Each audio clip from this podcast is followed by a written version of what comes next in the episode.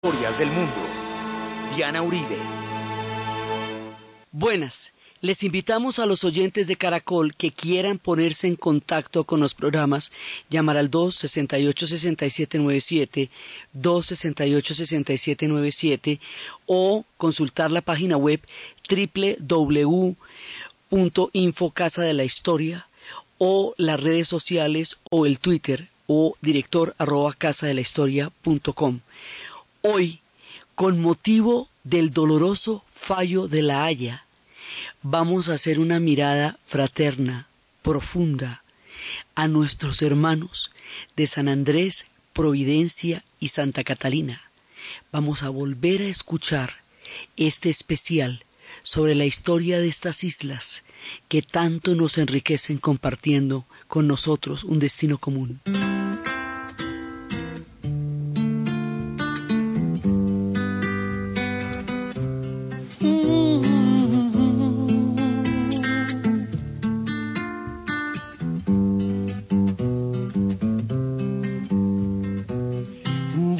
Caribbean, the best is the beautiful island of San Andres. On Johnny Key and Sunday Beach, the pretty sands are like golden peach.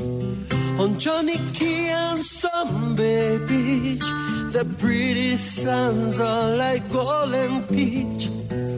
Take me back to my San Andres to the wave and the coral reefs. Back to be where the sun shines bright, where the sea changes colors day and night. Take me back to my San Andres, to the wave and the coral reefs. Back to be where the sun shines bright, where the sea changes colors day and night. San Andres is like a paradise with the coconut trees and the fireflies. Underneath the bright blue sky, the lovely people go passing by.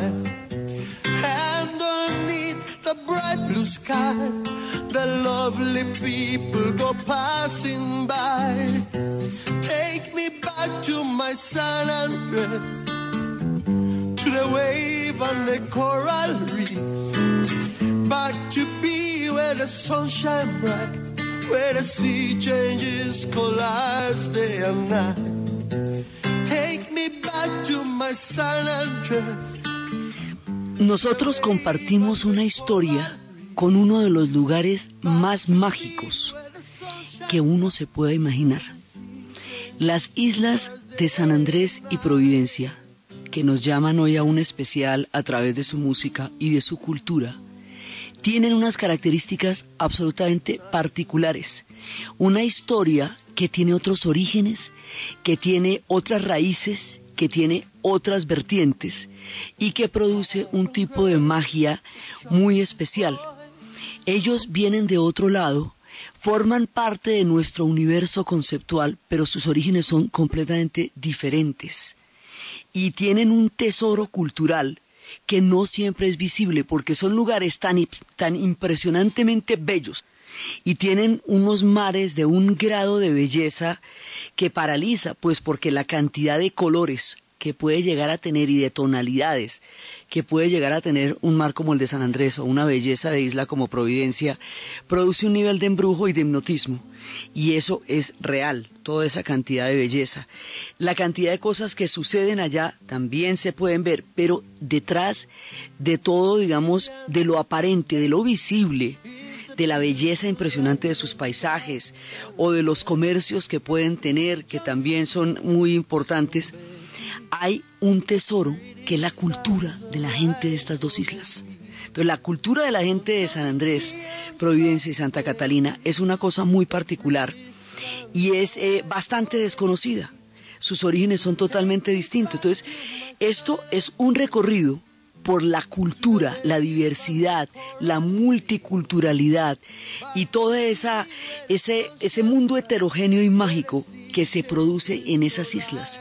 Es un tesoro evidente, pero a la vez oculto, porque está ahí, pero toca tener ojos para verlo. ¿De dónde vienen ellos? ¿A qué horas aparecieron? ¿Quién, ¿Cuáles son sus orígenes? Dicen que ellos originalmente, ellos fueron, digamos, parte de un proyecto puritano cuando van a llegar los habitantes de los que se tiene registro son puritanos, pero dice que cuando llegaron los puritanos, la isla no, las islas no estaban propiamente habitadas, sino que una comunidad que tiene fuertes raíces en la historia de la isla la visitaba, que son los indios misquitios. Los indios misquitios que quedan actualmente en el país de Nicaragua, ellos, estos indios misquitios, visitaban la comunidad, visitaban las islas con alguna frecuencia, no tenían un asentamiento allá pero eran frecuentemente eh, partícipes de la belleza de estas islas. Entonces, a ellos los van a fundar, digamos, los que van a llegar allá, lo que hace además su historia, una historia particular, es un proyecto puritano. Van a llegar eh, hacia más o menos el año 1527 van a llegar los primeros, van a llegar los puritanos, van a llegar los ingleses. Hay, hay quienes vinculan este proyecto puritano con los proyectos puritanos que se estaban haciendo en Massachusetts también, que es la misma comunidad, dicen. Hay diferentes comunidades, pero el proyecto puritano era el resultado de las guerras religiosas en Europa cuando en Europa se estaba dando la guerra entre la reforma y la contrarreforma, o sea, el cisma entre católicos y protestantes, lo que va a dividir el cristianismo en dos vertientes. Unos seguirán al, lado del Papa, que son los católicos, y otros fundarán una iglesia aparte, que son los protestantes.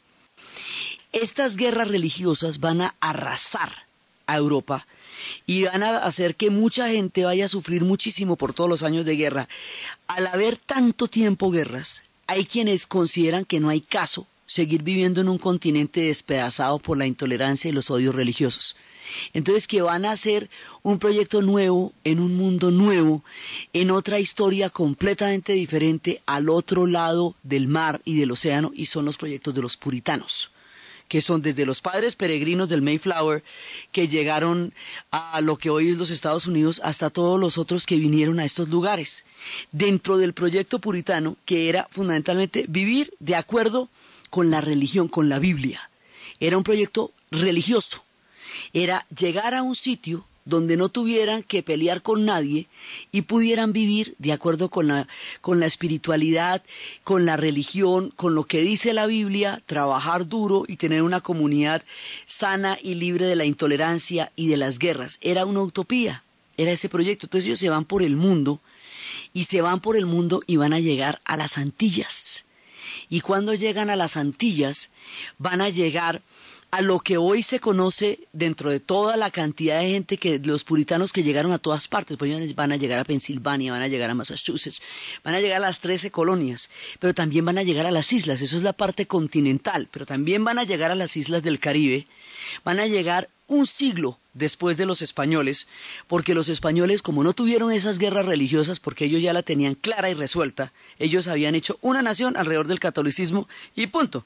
Entonces, pues ellos no tenían tema con eso, por eso se adelantan 100 años a lo que va a ser eh, la posesión de todo el continente americano. 100 años después llegan los ingleses y los franceses en proyectos utópicos y en proyectos eh, religiosos muy particulares. Dentro de esos proyectos religiosos particulares, a lo que hoy conocemos como Old Providence, vieja Providencia, la antigua Providencia, llegaron los puritanos y se van a establecer ahí.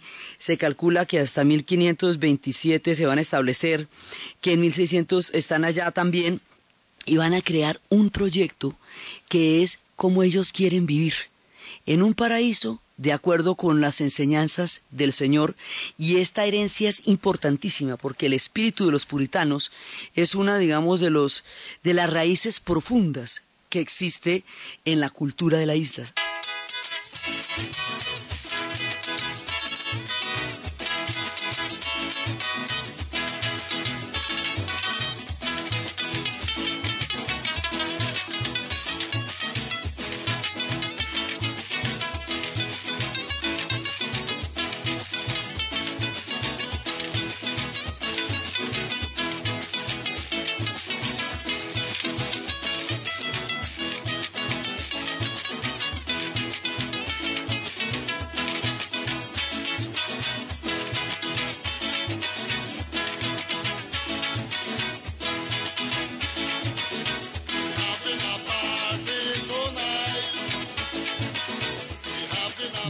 Las historias de la gente que va llegando a San Andrés y a Providencia se va formando una unidad cultural impresionante. Los primeros son los puritanos. Esto que estábamos escuchando es parte de la música de una de las leyendas de la isla. El ritmo es mentó. Y lo, y lo canta una de las leyendas de la isla que se llama Ben Green y el grupo Banana. Ben Green es uno de los personajes fundamentales de lo que es hoy San Andrés. Entonces, ellos son capas y capas de pueblos que van creando una cultura.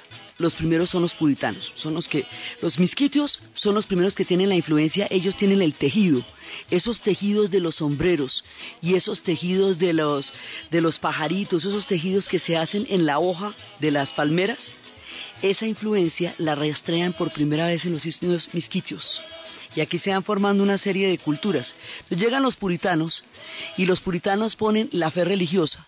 De esa fe religiosa es que los sanandresanos y la gente de Providencia tienen una, un profundo sentido de la espiritualidad, una música espiritual. De ahí vienen las iglesias, las reuniones en las iglesias que son importantísimas. Esta cultura está basada también sobre la ida a la iglesia los domingos. Hay una moral que viene también de la moral puritana hay unas costumbres que vienen de las costumbres puritanas, es una herencia que ellos reivindican como una parte de su de la construcción de lo que va a ser su identidad. Entonces, los puritanos por un lado tienen que tener un proyecto religioso, pero de todas maneras forman parte de las colonias de lo que va a ser Inglaterra, porque aquí se van a dar una serie de tensiones y de, y de fuerzas encontradas, que es el dominio del Caribe. Entonces, por un lado están los puritanos, pero los puritanos se deben a Inglaterra, tienen que hacer que sea rentable la colonia. Y para eso tienen que meterse en dos cosas. Se van a meter en el tráfico de esclavos y se van a y por ahí van a empezar a desarrollarse también los comercios de la piratería. Esos dos elementos van a formar parte importante. Entonces, cuando los puritanos empiezan, cuando vienen, van a empezar a llegar los esclavos, a ser traídos, los esclavos que van a venir de África, a diferencia de todas las demás comunidades en la historia del continente americano, que llegaron en busca de un proyecto religioso como los puritanos, oro como los españoles, o digamos, toda la gente que llegó a América llega voluntariamente a través de la exploración, a través de la búsqueda de un proyecto de, cualquier índole económico, religioso, teológico, político, expansionista, imperial o de oportunidades, de la que sea. A diferencia de todos ellos, los africanos no llegan voluntariamente. Los africanos son traídos en el comercio de esclavos. Y al ser traídos en el comercio de esclavos, ellos eran libres en África. Y la africanidad es un sustrato de identidad absolutamente poderoso que vibra en cada uno de ellos. Es muy importante porque los africanos, o sea, de ahí en adelante vienen un montón de pueblos. Los que llegaron a la isla, los que fueron traídos a la isla vienen de toda la parte del mapa del África que bordea, la que curva toda la parte que va desde Senegal, que pasa por Ghana, por Costa de Marfil, que va a pasar por Camerún hasta abajo, hasta, hasta llegar hasta la parte de Angola, todo eso van a llegar desde ahí cantidades de pueblos, van a llegar pueblos Ashanti, van a llegar pueblos Yoruba, van a llegar pueblos Benin, van a llegar una cantidad de pueblos a formar una diversidad lingüística, cultural, que es, digamos, la, esto y la mezcla de los puritanos, por lo extraño que eso puede hacer, o sea, con todo lo exuberante que puede ser un hombre africano, con todo lo, con todo lo, digamos, lo poderosa que puede ser la fuerza de un guerrero africano, de un hombre ashanti, puesto dentro de la moral de un puritano, Supongamos que uno cogiera un guerrero de estos Ashanti y le pusiera esos trajes de los padres peregrinos, con los sombreros puntudos y con los cuellos blancos y con los vestidos negros y las hebillas, esa, esa dualidad entre el mundo africano, que es exuberante, profundamente espiritual, profundamente religioso, y en eso se van a encontrar, y este proyecto severo, austero, que era el del puritanismo, que era el de trabajar y el de rezar, entre esos dos se va formando una identidad de una muy curiosa mezcla. y esa identidad de una muy curiosa mezcla vive en cada uno de ellos. Entonces ellos tienen el ancestro profundo. Lo de África es muy importante porque ellos, a pesar del tiempo y la distancia, conservan una cantidad de elementos comunes con el continente africano elementos que no son visibles en primera instancia. El baile es exactamente lo mismo, el baile que tienen en este momento en San Andrés y en Johnny Key, a como se baila a bailes que están de Mali o Guinea Ecuatorial, bailes idénticos. Muchas de las palabras de las lenguas que van a construir pues son lenguas africanas. Lenguas africanas construidas dentro de un contexto puntual. Esas lenguas africanas construidas dentro de un contexto puntual van a dar otro lenguaje completamente diferente que se llama el creol. El creol es una mezcla de todas las lenguas africanas y es una mezcla también de las lenguas europeas, pero no es en el sentido estricto ni un lenguaje africano ni un lenguaje europeo, es, es un lenguaje diferente porque es un lenguaje de coyuntura se crea para poderse comunicar en una situación de emergencia, que es el encontrarse en una isla de donde todos han sido traídos y donde tienen que sobrevivir. Entonces, en la isla, en estas islas se habla una lengua distinta. Esa lengua se llama el creol. Y eso tiene otras tonalidades, tiene otra construcción de gramatical, tiene, está derivada del inglés porque es precisamente este contacto y tiene una gran cantidad de lenguas africanas, pero es una lengua diferente. Sí, esto es el inglés que se habla en el Caribe. En otras partes se les dice patois, en otras partes se les dice papiamento cuando se mezcla con el holandés. Pero es creol o Caribbean English, también lo llaman ellos, inglés caribeño. Es una lengua que se produce de la fusión de toda esta cantidad de pueblos que se van a encontrar. Es lo que hablan, ellos hablan inglés, y ellos hablan creol. Y son variantes, o sea, hablan inglés como idioma y hablan creol como lengua materna, la, digamos su espíritu, su corazón, sus emociones, su vida, su relación con el mundo, está eh, escrita, soñada, pensada, emocionalmente, eh, digamos, relacionada con el creol. Esa es la lengua de sus corazones la lengua creol. Entonces, ellos vienen de otro origen, vienen de religiones protestantes y puritanas, vienen de otras mezclas que tienen que ver con los ingleses y con los escoceses, que tienen que ver con los escoceses que huían de las cacerías de brujas y de la persecución que hizo Inglaterra a la Highland, donde destruyó la cultura escocesa, entonces ellos se fueron para las islas del Caribe, tiene que ver con los procesos de expansión inglés, tiene, eh, son las zonas angloparlantes las que van a crear la, primer, la, la, base, el sustrato cultural de la isla. Entonces ellos son, vienen de esas descendencias, de una mezcla anglo, porque vienen de toda la, la, rama inglesa, pero vienen de toda la parte africana. Entonces, la mezcla de lo africano con lo anglo,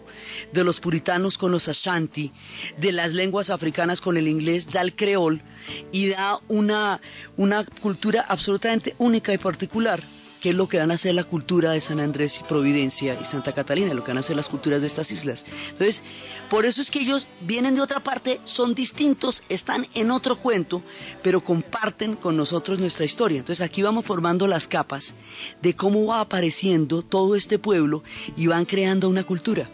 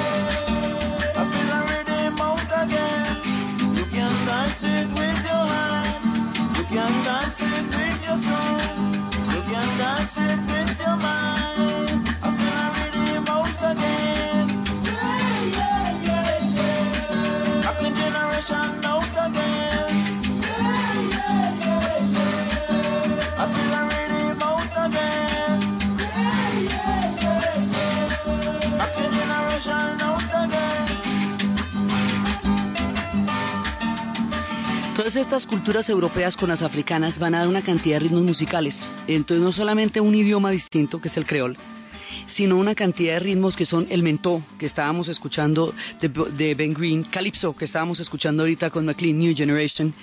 Van a dar pasillos. Esta gente tiene mentó, calipso, pasillos, una diversidad musical impresionante. Sotis, tienen bailes que recogen las ascendencias de todo, de todas esas diferentes historias y culturas que ha tenido la isla y la raíz africana que es definitiva y fundamental. Entonces, estos pueblos originalmente tienen su historia así como está, pero van a ser parte de un escenario de una guerra gigantesca que se va a dar a través de la piratería. Entonces, esa guerra gigantesca consiste en que España tomó el monopolio de todo el continente americano porque fue la primera que se lanza a la empresa de la colonización y es la que, la que por primera vez encuentra el continente en la gran aventura de Colón que se conoce como el descubrimiento. Entonces ellos entran, se asientan, toman posesión del continente, se demoran lo que necesitan demorarse en entender que llegaron a un continente porque primero llegaron por el Caribe, van encontrando los taínos en las primeras islas del Caribe y van encontrando todo este mundo y cuando ya están asentados y cuando ya tienen una hegemonía total, Inglaterra y Francia entran en la jugada. Cuando Inglaterra y Francia entran en la jugada, consideran que ahí hay un monopolio que es, digamos, una un, tomarse solamente a través de los españoles las nuevas tierras. Entonces va a haber una lucha feroz entre los imperios, el imperio español y el imperio británico y los franceses por el control de los territorios en América. En el Caribe se va a dar uno de los escenarios más feroces de las batallas por la hegemonía de las islas y del continente. Entonces, hay unas guerras que son las guerras europeas, pero esas guerras europeas se trasladan al escenario del Caribe y ahí es donde se van a dar las batallas más feroces. La manera como los ingleses y los franceses van a combatir el monopolio de los españoles es a través de la piratería. La piratería se vuelve una forma de quebrar un monopolio y de buscar una participación a la brava en un mundo que ya los españoles se habían tomado con 100 años de ventaja. Entonces los españoles tienen toda la parte continental, pero la parte de las islas la van a pelear una por una. Entonces eh, pelean las Antillas Mayores, está bien, para España queda la Dominicana, pero Jamaica se la pelean los ingleses, Haití se la pelean los franceses, se van a pelear todas las Antillas Mayores y todas las pequeñas Antillas también. Los holandeses se la pelean durísimo por lo que sería Aruba, Bonaire y Curazao. Todas esas islas van a ser escenarios de batallas impresionantes y dentro de eso la posición de San Andrés y Providencia es única y es estratégica, porque los barcos, cuando salían los galeones a mar abierto, estaban completamente custodiados, era imposible tomarlos. Pero cuando los galeones están bordeando el Caribe, los, los bancos de coral hace que no puedan desarrollar la velocidad y la fortaleza que tienen en mar abierto. Así que ahí toca emboscarlos. Entonces, cada una de estas islas, y específicamente San Andrés y Providencia, se van a convertir en lugares estratégicos, desde donde se va a dar la piratería, porque son el escenario de una guerra gigantesca. Entonces ahí es cuando Serrat nos cuenta de una de piratas. Todos los piratas tienen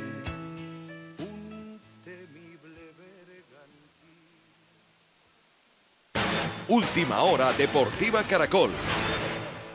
El volante de la selección colombiana de fútbol sub-20, Cristian Bonilla, quien forma parte del Deportivo Cali, sufrió en la práctica matinal un esguince de tobillo que lo descarta para el compromiso que disputará Colombia ante Paraguay este miércoles en Mendoza, Argentina.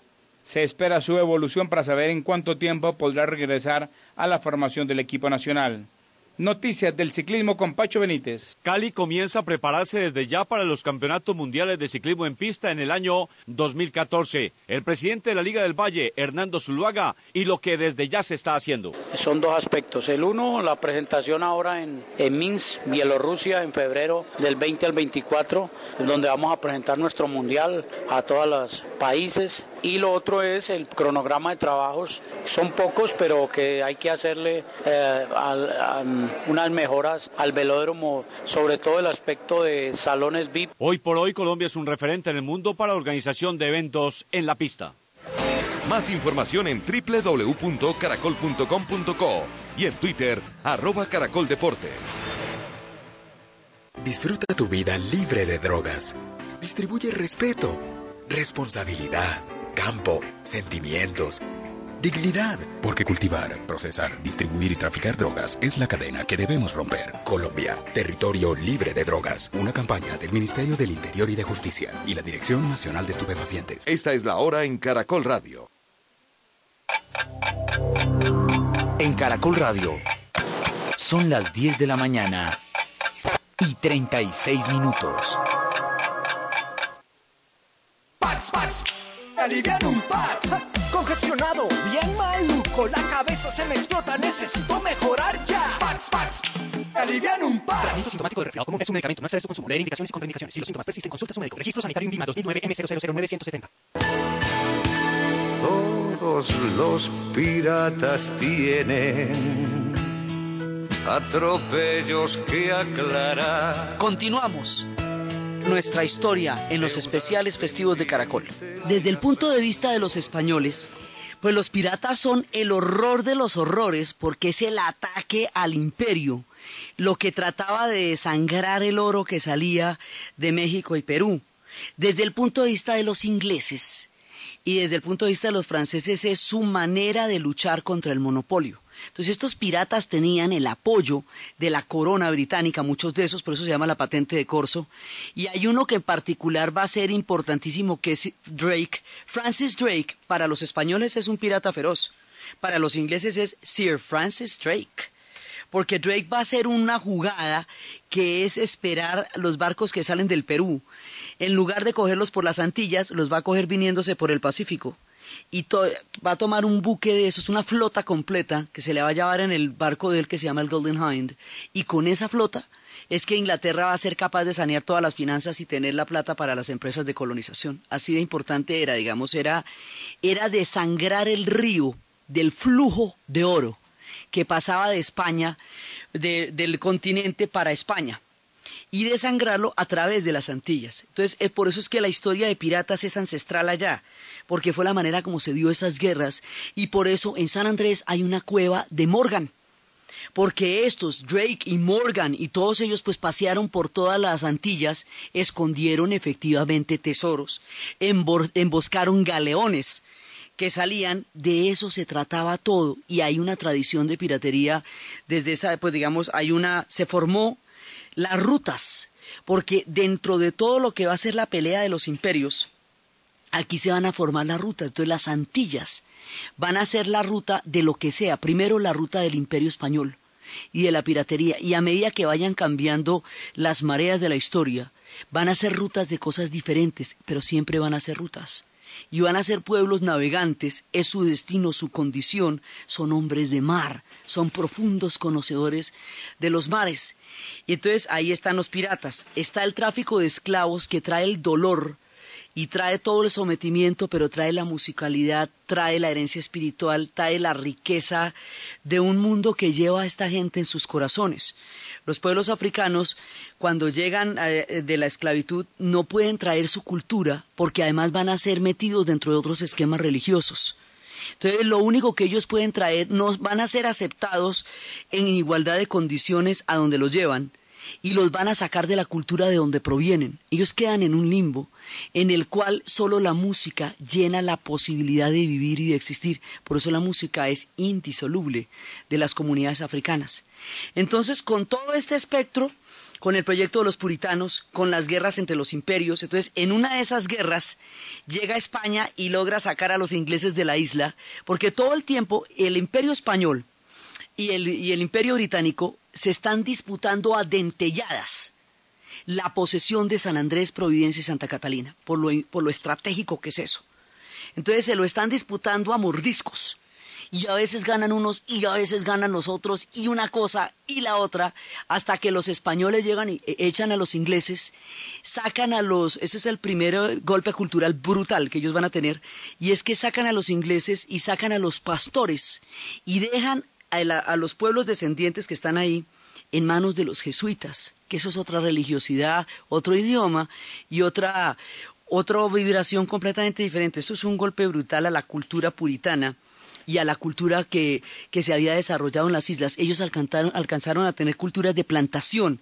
Por eso la herencia de la agricultura es importantísima. Los hombres agricultores dentro de las islas son raíces profundas de la cultura que ellos tienen. Ellos son, eh, son hombres de la tierra y hombres del mar son pescadores y son agricultores, porque eso alcanzó a tener una cultura de plantación.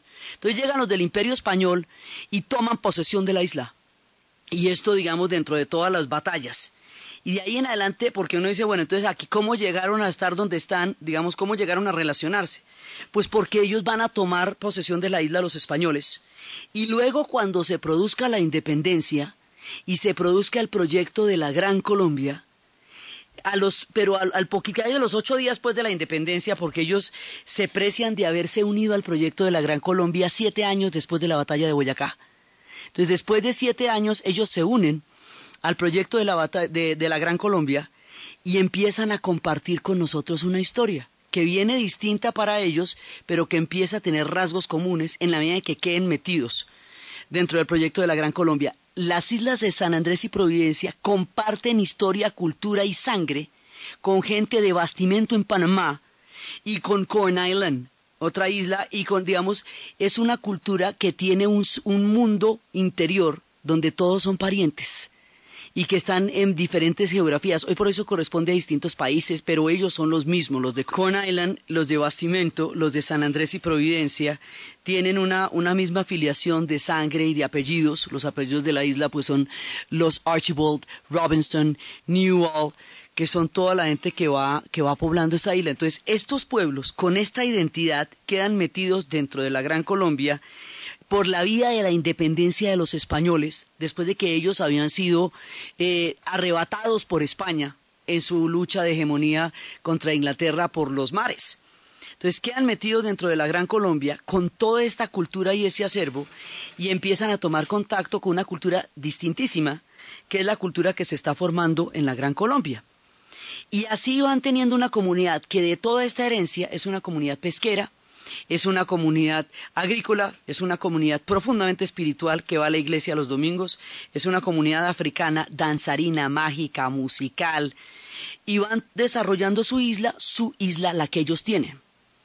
En 1953 se declara el puerto libre, y cuando se declara el puerto libre, empiezan a aparecer otro tipo de personajes que como vienen de otra parte y como tienen una lengua hispana, Spinard, ellos los van a llamar paña, pañamán, por, el, por, la, por la lengua, porque hablan español.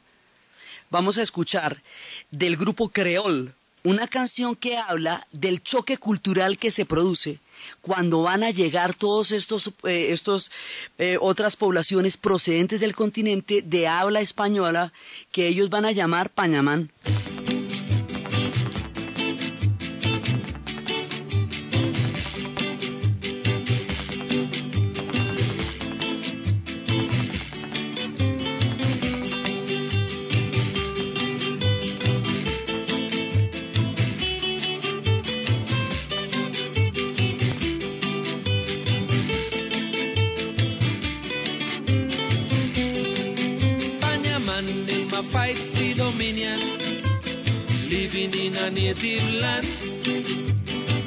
Which supposed to be our inheritance from our grandparents. Somewhere, somehow, we lost it by false treaty and tricks. Join themselves with the politicians and together slave native man. But hear me say, I want in the darkness shall come out to light. Every little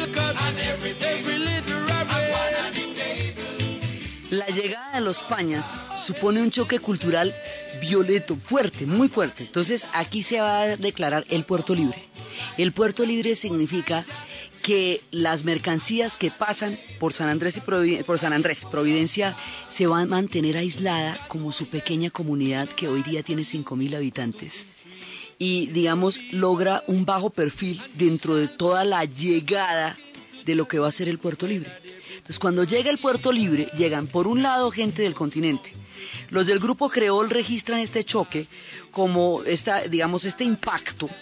Dicen que ellos tenían su cultura nativa, que era una cultura que debía promover y sacar adelante una herencia y que llegaron con trucos y ardides los pañamán y que los sometieron y los pusieron a trabajar para ellos y los pusieron a servirles a ellos y que ellos no entendieron a qué horas pasó eso y a qué horas empezaron a perder el control sobre sus islas y el control sobre su cultura.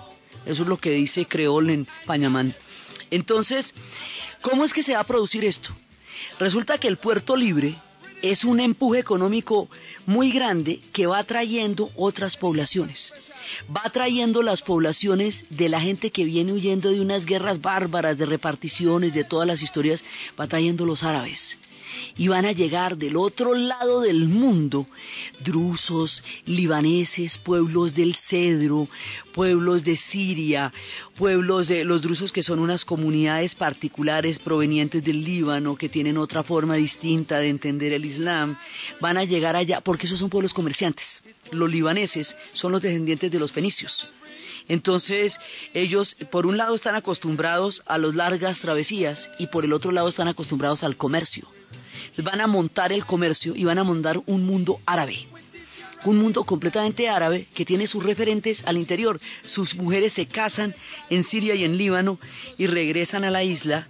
Se habla en el árabe, hay mezquitas, hay, aquí hay un montón de iglesias en San Andrés, hay la madre, Church, la madre iglesia pues, en la loma, que es a partir, digamos, de donde se define toda la isla, pero también hay mezquitas iglesias adventistas, iglesias de diferentes, porque como eran un proyecto protestante, luego van a llegar los árabes, forman parte políticamente de un mundo católico. Entonces hay una diversidad religiosa muy grande en la isla y hay una mezquita y hay gente árabe que vive como los árabes dentro de un micromundo que han formado alrededor del comercio y, y que forma parte de la isla. Y también van a llegar los continentales, gente proveniente del interior, proveniente de la costa atlántica, proveniente de Barranquilla, de Cartagena, de Santa Marta, primero que todo porque esos también son caribes además, caribe colombiano, caribe de descendencia española, y los otros son caribe inglesa, de descendencia inglesa. Todo el mundo es afro a la final, porque muchos de los que llegan también son afrodescendientes, pero de las costas del Caribe. Entonces se va formando una mezcla ahí. Y estos del, del, interior también van a entrar en el comercio. En un mundo que no comprenden, con unos códigos que no se imaginan qué son, ahí surge la necesidad grandísima de afianzar la cultura raizal para poderse ver dentro de su propia identidad y eso está en la música. Vamos a escuchar a Joe Sapp con dos, eh, hay una parte donde él habla de las raíces y en la otra donde habla de qué significa ser un hombre que nació en la isla. Entonces las, las raíces y la cultura, que se vuelve una cosa importantísima.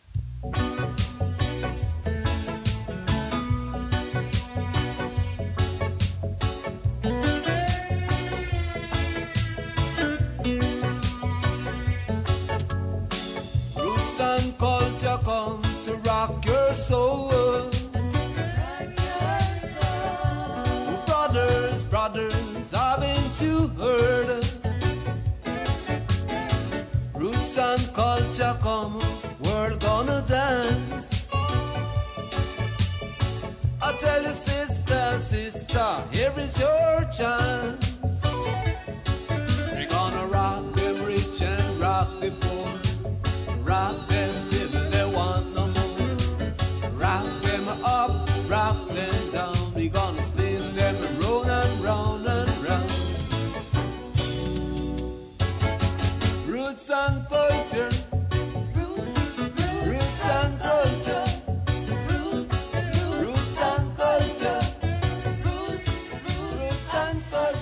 Cuando llega al puerto libre y hay la necesidad de esta afirmación de identidad histórica, el encontrar quiénes, digamos, reafirmarse en de dónde vienen y cómo son, no quiénes son, porque ellos sí saben quiénes son, lo tienen perfectamente claro, sino el afianzarse dentro de los pilares de su cultura se vuelve importantísimo.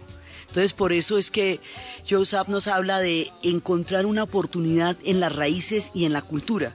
Y también nos va a definir quién es él. Es un isleño, un hombre nacido en la isla, Born Islander.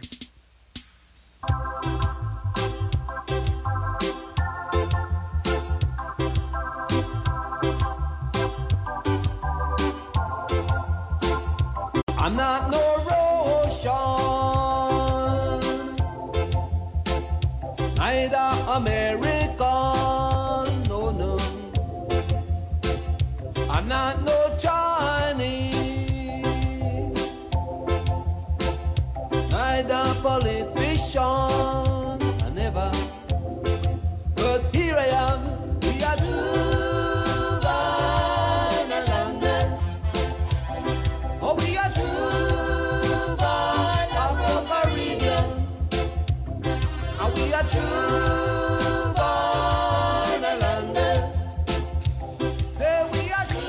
definición, desde dónde vienen ellos, que ellos no son ni rusos, ni son de ninguna otra parte, ellos son verdaderos hombres nacidos en la isla y afrocaribeños. Entonces van a construir una identidad a partir de lo afro, a partir de lo caribe, a partir de las relaciones que ellos tienen con el cosmos caribeño, que es un mundo aparte. Tiene lazos con los diferentes continentes, pero es un mundo aparte. Entonces ellos tienen una cultura fuertísima y comparten con nosotros las fechas como el 20 de julio y el 7 de agosto, donde se hacen los desfiles más impresionantes, donde hay un rasgo simbólico profundo de colombianidad. Y en esos desfiles aparece toda la historia que ellos tienen. En un desfile de esos se puede ver toda esta cultura bailando bajo ese sol delicioso en una fiesta impresionante, toda la fusión de lo que esta gente se ve en los días de la colombianidad, que son el 20 de julio y el 7 de agosto. Todo el mundo estrena, todo el mundo rumbea y todo el mundo entra en contacto con un mundo colombiano esos dos días. El resto de los días se debaten entre todas las tensiones de todos los pueblos que han poblado, que han llegado allá, pero que forman en últimas una multiculturalidad mágica e impresionante. Entonces, cuando hay esa mm, necesidad tan grande de afianzar la cultura raizal, entonces eso hace que el término raizal y la cultura raizal se conviertan en un imaginario importantísimo para ellos. Entonces hay mundos comerciantes, hay mundos religiosos, hay, y todo el mundo coexiste. Hay tensiones, sí, pero esas tensiones nunca traspasan el respeto ni a la vida ni a la integridad del otro. Son tensas, pero también son formas que van encontrando a lo largo de la historia una convivencia bajo el sol, una manera en que todos se pongan de acuerdo en el arco iris y en que la cultura raizal tenga su vigencia y su respeto y su lugar en la historia, su lugar el que, el que ellos reclaman. Cuando la búsqueda de esta cultura, el afianzamiento de esta cultura raizal se hace tan importante, la influencia de Bob Marley llega a la isla y llegan los rastas. Y los rastas son la afirmación de ese mundo afro, de ese mundo místico, de ese mundo religioso, de ese mundo espiritual y de ese mundo de danza y de ese mundo cósmico son la afirmación de eso. Ese es el sentido que tienen los rastas allá. Entonces Bob Marley nos habla del nati. Nati es la, el dread, o sea, la manera como el rasta se identifica gestualmente es a través de la, de la manera como tiene el pelo. Eso tiene que ver con Rastafari, tiene que ver con el león de Judá, tiene que ver con Etiopía, que es de donde viene el mundo de los rastafarianos. Y cuando esos dreads, que es como se llama a los flecos, eh, además por un, una, es una forma de, miedo que dan dentro de todo lo que era un guerrero etíope. Esos dreads cuando son pequeños son nati. Entonces este pequeño rasta, el nati, encuentra la manera de poder sobrevivir a pesar de que las circunstancias a veces sean o con frecuencia sean difíciles. Right, Nati, right, nos dice Bob Marley.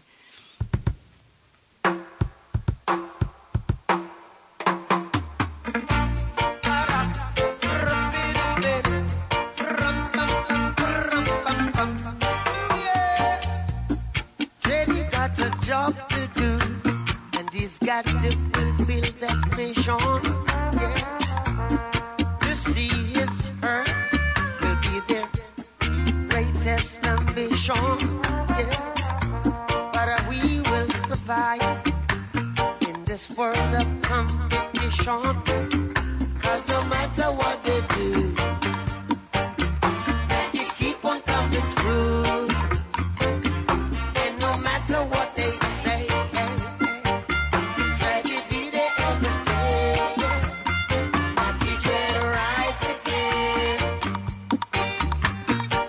mystic.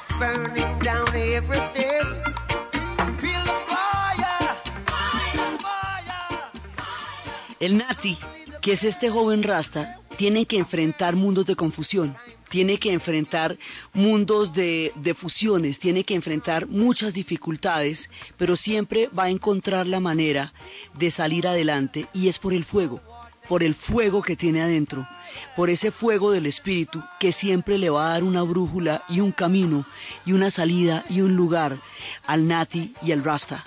Entonces los Rasta encuentran en San Andrés, pues tienen toda la influencia de Jamaica, que es por donde el mundo va a conocer la doctrina rastafariana. Entonces, así como hay un proyecto puritano, que era el religioso, hay un proyecto protestante, hay un proyecto rastafari también. Y ese proyecto rastafari viene de cómo a partir de una herencia espiritual, de Haile Selassie, que es el primer, el, último emperador negro coronado en Etiopía. Etiopía fue el único país que no fue colonizado. Por eso es, digamos, una, una herencia espiritual. Esto proviene del judaísmo, por un lado, y proviene, por otro lado, de un antiguo cristianismo. Esta religión rastafariana habla de Sión como la tierra donde ellos espiritualmente pertenecen y habla de la Babilón como la tierra donde están en condición de exilio, haciendo una, una analogía espiritual con la historia del pueblo judío. Entonces, la Babilón son las grandes capitales, son Nueva York, París, pero también la Babilón es aquí, cualquier lugar donde el Rasta esté en unas condiciones de desventaja histórica, para ellos es la Babilón. Y Zion es la tierra a donde ellos deben llegar espiritualmente. Y Haile Selassie es el, el, digamos, su referente histórico, y Ya, que es Jehová, es su Dios.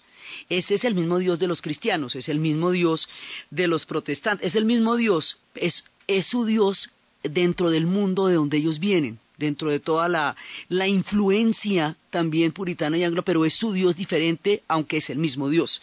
Pero ellos son la gente de Ya, Ya People. Entonces, esta gente de Ya también vive en la isla, trabaja en Johnny Key, duro trabaja en Johnny Key. Y aquí se van creando una cantidad de comunidades. Entonces los rastas con sus referencias de Bob Marley, con la música de Lucky Dube, con la música de Alpha Blondie, que son los que les, les traen a ellos toda la fuerza histórica para mantener su identidad y su hilo desde el África hasta los días en que ellos viven actualmente, desde los espacios, de lo más profundo de la magia, desde los tiempos de los puritanos, desde la llegada de los africanos, desde la presencia de los rastas, desde los mundos árabes, desde los mundos pañas, desde el sol que los irradia a ellos, desde sus mitos, desde sus leyendas, desde el Brother Anansi, desde sus lagunas, desde el paraíso tan maravilloso con que el cielo ha dotado a estos pueblos tan absolutamente bellos. En la narración Diana Uribe, en la producción Ernesto Díaz y para ustedes feliz fin de semana.